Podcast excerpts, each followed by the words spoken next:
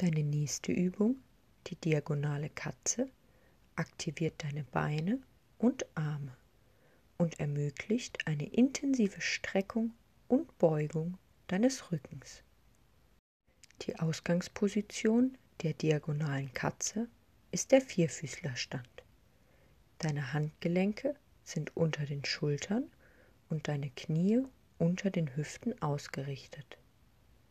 Versuche alle vier Kontaktpunkte gleichmäßig zu belasten. Bei der nächsten Einatmung streckst du diagonal den rechten Arm nach vorne und das linke Bein nach hinten von dir weg. Mit der Ausatmung bringst du das linke Knie und den rechten Ellenbogen unter deinem Bauch zusammen.